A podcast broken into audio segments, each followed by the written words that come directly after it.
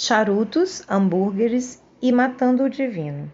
A limpeza ajuda a reduzir a hipoteca sobre a sua alma. Dr. Irhalekala Hyulin. Certo dia, Dr. Hyulin quis sair para comer alguma coisa. Era uma segunda-feira à noite. Estávamos na minha pequena cidade, onde todo mundo está ocupado entretendo turistas no fim de semana, de modo que frequentemente os lugares fecham às segundas-feiras para recuperar o fôlego. Só consegui me lembrar de um local que estaria aberto, um lugar que vende hambúrgueres chamado Burger Burn e nem mesmo estava com vontade de mencionar o lugar, já que imaginava que o Dr. Riulin não iria querer comer algo que não fosse saudável. Além disso, devido à minha mudança de estilo de vida e os meus novos hábitos alimentares, eu nem mesmo usava passar perto de um lugar que vendesse fast food. Mas, mesmo assim, eu mencionei para o Dr. Riulin. Eu adoraria comer um hambúrguer, exclamou ele, obviamente entusiasmado. Tem certeza? perguntei. Claro, adoro um bom hambúrguer. Fomos então para o Burger Burn e estacionei o carro. Entramos e nos sentamos. O cardápio não continha muitas opções de comidas saudáveis. Quero um cheeseburger de dois andares no pão branco, pediu o Dr. Riolin. Fiquei boquiaberto. Na minha opinião, aquela comida era precursora de um ataque do coração. Carne, queijo ainda por cima no pão branco. Eu não conseguia acreditar. Também não consegui acreditar que eu pedia a teria pedido a mesma coisa. Imaginei que era bom para o xamã, também deveria ser bom para mim. Você não está preocupado com o queijo, a carne e o pão? perguntei. Nem um pouco, retrucou ele. Como um cachorro quente apimentado todos os dias no café da manhã. Eu adoro esse tipo de comida. Mesmo? O que é perigoso não é a comida, explicou o Dr. Yulin, e sim o que você pensa sobre ela. Sensacional, gente. Eu acho isso também. Eu ouvira esse comentário antes, mas jamais acreditara nele.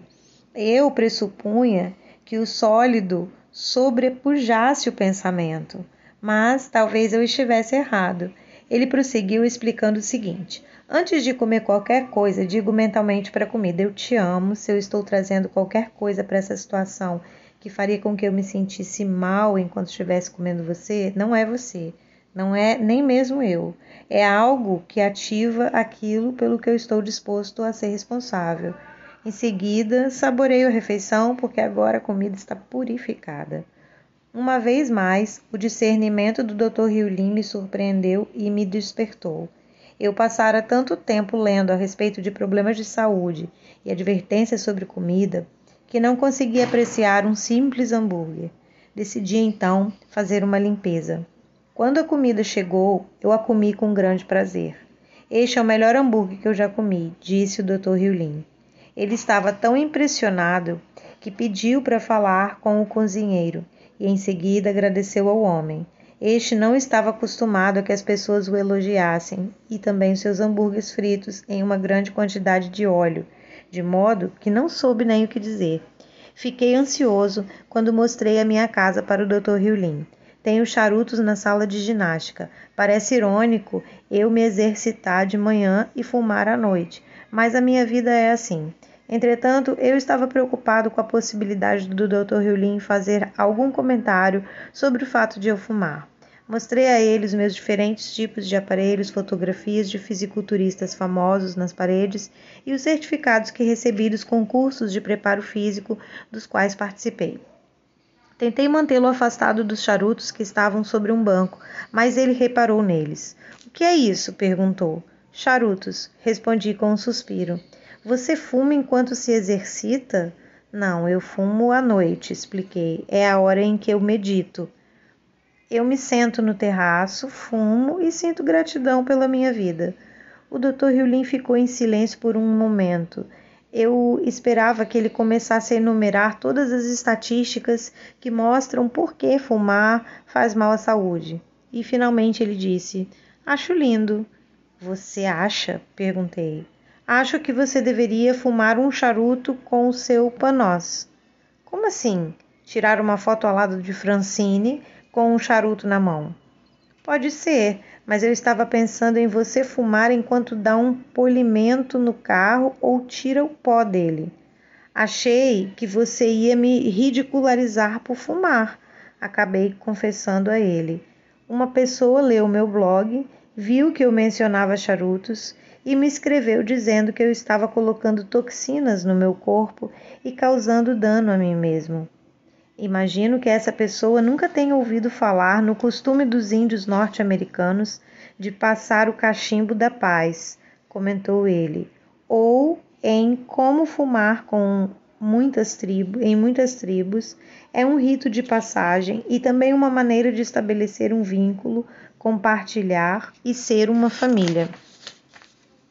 Eu estava novamente aprendendo que o segredo para o Dr. Hyulin é amar todas as coisas. Quando fazemos isso, a coisa se modifica. Fumar faz mal quando achamos que faz mal. Os hambúrgueres são nocivos quando achamos que são nocivos. Como acontece com tudo nas antigas tradições havaianas, tudo começa com o pensamento e o grande agente de cura é o amor. Eu estava finalmente começando a compreender Dr. Hyulin e a perceber como é importante chegar ao estado de limite zero. Mas nem todo mundo sentia o mesmo que eu.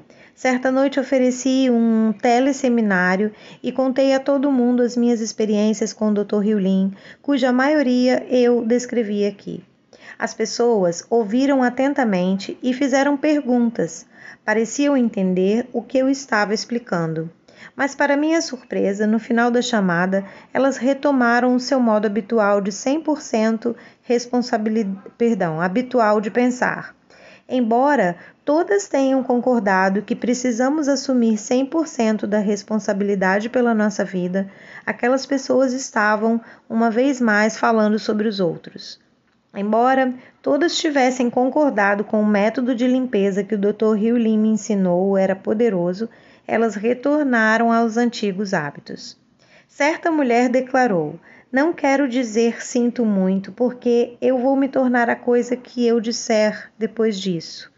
Tive vontade de dizer: bem, podemos fazer uma limpeza nisso, sabendo que a declaração dela era apenas uma convicção.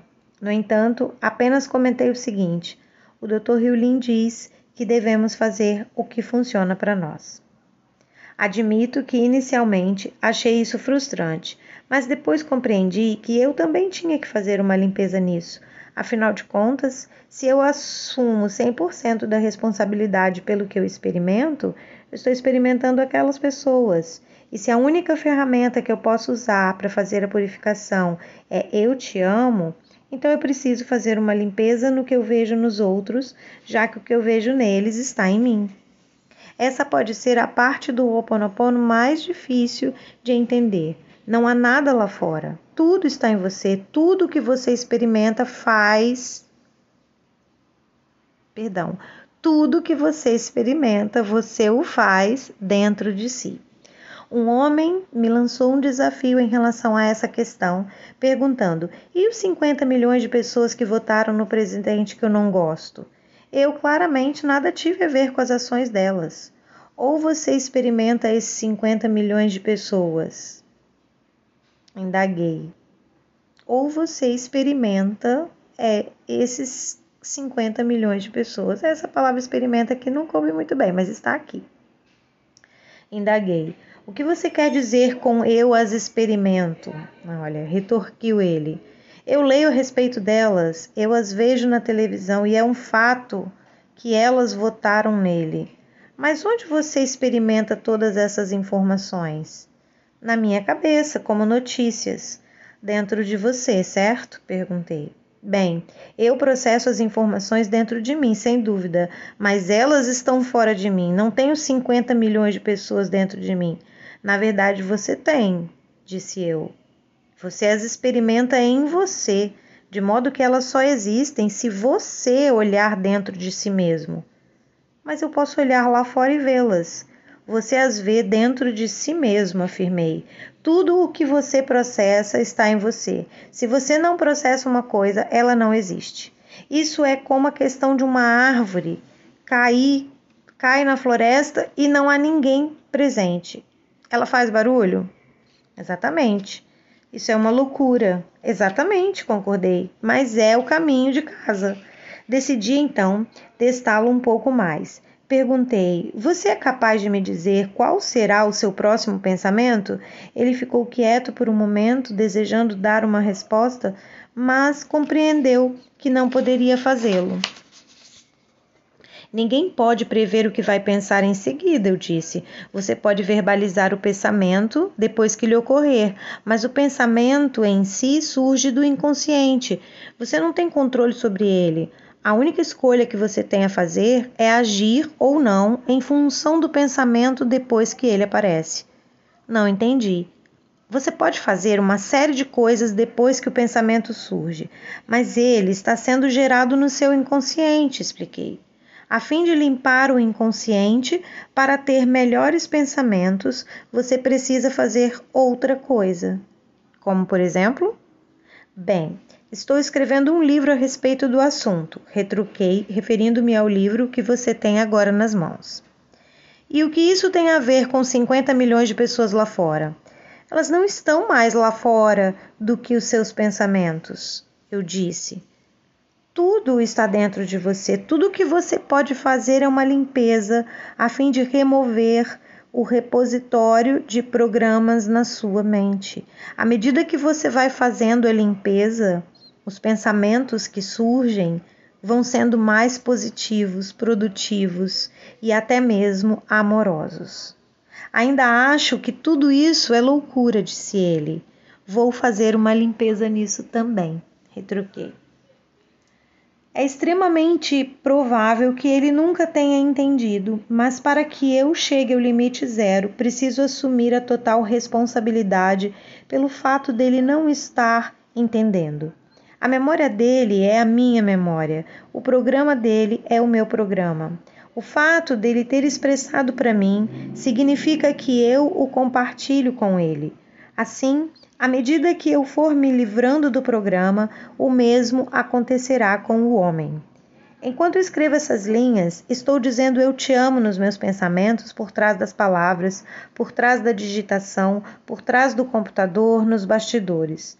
O fato de eu dizer eu te amo enquanto trabalho, escrevo, leio, me divirto, converso ou penso é a minha tentativa de purificar, apagar e eliminar tudo entre mim e zero. Você consegue sentir o amor?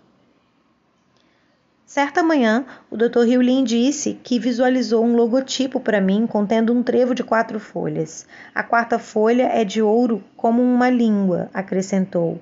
Ele passou vários minutos escrevendo o que via na sua mente ou no ar. Não tenho certeza de onde ele estava obtendo a sua impressão. E ele tampouco. Você precisa encontrar um artista que faça um esboço do logotipo para você, comentou o Dr. Hewlin. Mais tarde, fomos dar uma volta a pé na cidade. Almoçamos e depois visitamos algumas lojas. A primeira delas continha trabalhos artísticos em vitral, Ficamos impressionados enquanto admirávamos o trabalho manual da dona da loja. Ela disse: Se algum dia precisarem de um logotipo ou um esboço, podemos desenhá-lo para vocês. O Dr. Riulin sorriu e se inclinou para mim. Eu sorri e me inclinei para ele. Atuar a partir do zero fez o sincronismo acontecer. Enquanto eu estava escrevendo, gente, eu vou parar aqui para falar. Isso aqui é uma coisa que acontece o tempo inteiro vivendo o Ponopono. O tempo inteiro, o tempo inteiro, o tempo inteiro isso aqui acontece, gente. Eu, saí hoje para a rua para comprar algumas coisas e fui daqui até onde eu tinha que ir o tempo inteiro pensando eu aceito, eu te amo, agradeço, com uma certeza de que cada lugar que eu fosse entrar, tudo que eu fosse fazer, tudo ia fluir. E assim é. E assim tem sido em todos os lugares. E não passa perto de mim o mal, não passa perto de mim gente reclamona, não passa perto de mim coisa ruim. Hoje passou. Para eu não dizer que não passou, passou sim.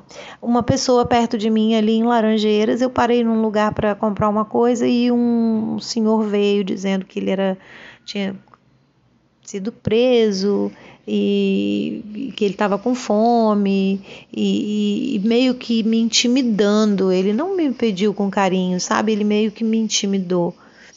E aí foi uma situação, mas foi a única coisa. Isso acontece também para a gente saber como lidar, né? É a memória se reapresentando. Toda situação, todo problema é uma memória se reencenando novamente para que eu tenha a oportunidade de limpar, né? Vamos continuar aqui. Enquanto eu estava escrevendo essa parte do livro, precisei parar para ser entrevistado sobre outro filme.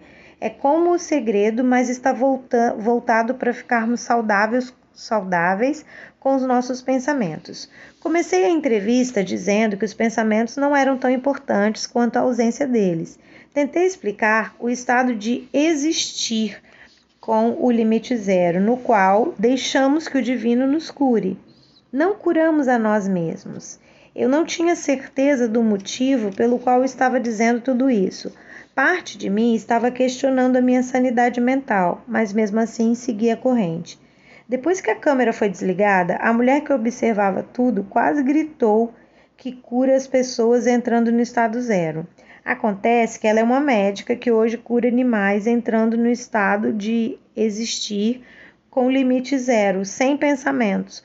Quando está na presença dos animais doentes, ela me mostrou fotografias de cachorros com catarata e depois os olhos desses mesmos animais completamente curados. Uma vez mais, o divino estava provando que é ele quem tem todo o poder, não eu. Tudo que eu possa fazer é uma limpeza para poder ouvi-lo e obedecer-lhe.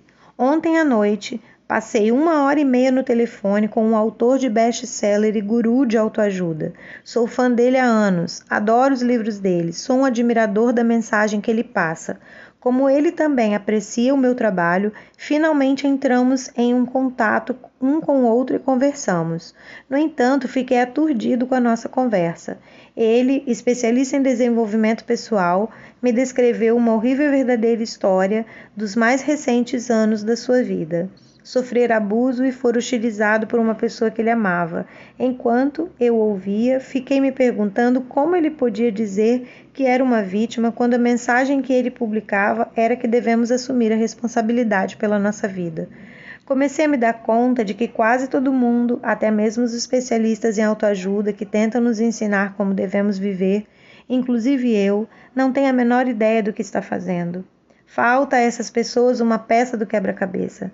Essas pessoas chegam a um ponto do que pensam que o que funcionou no passado para elas é, sempre dará certo no futuro, tanto para ela quanto para todas as outras pessoas. No entanto, a vida não é assim. Somos todos diferentes e a vida está sempre mudando. Justo quando pensamos que descobrimos tudo, surge uma mudança e a nossa vida vai mais uma vez se descontrolar. O Dr. Riulin nos ensina a entregar os pontos e a confiar no divino enquanto purificamos constantemente os pensamentos e as experiências que vêm à tona no que diz respeito a ouvir o divino. Por meio desse trabalho contínuo, podemos eliminar as ervas daninhas dos programas para que possamos conduzir melhor a vida com tranquilidade e dignidade. Enquanto eu ouvia o autor de autoajuda narrar a sua jornada de calamidades, repeti o tempo todo: Eu te amo para o divino, em silêncio dentro da minha mente. Quando parou de falar, ele pareceu mais leve e mais feliz.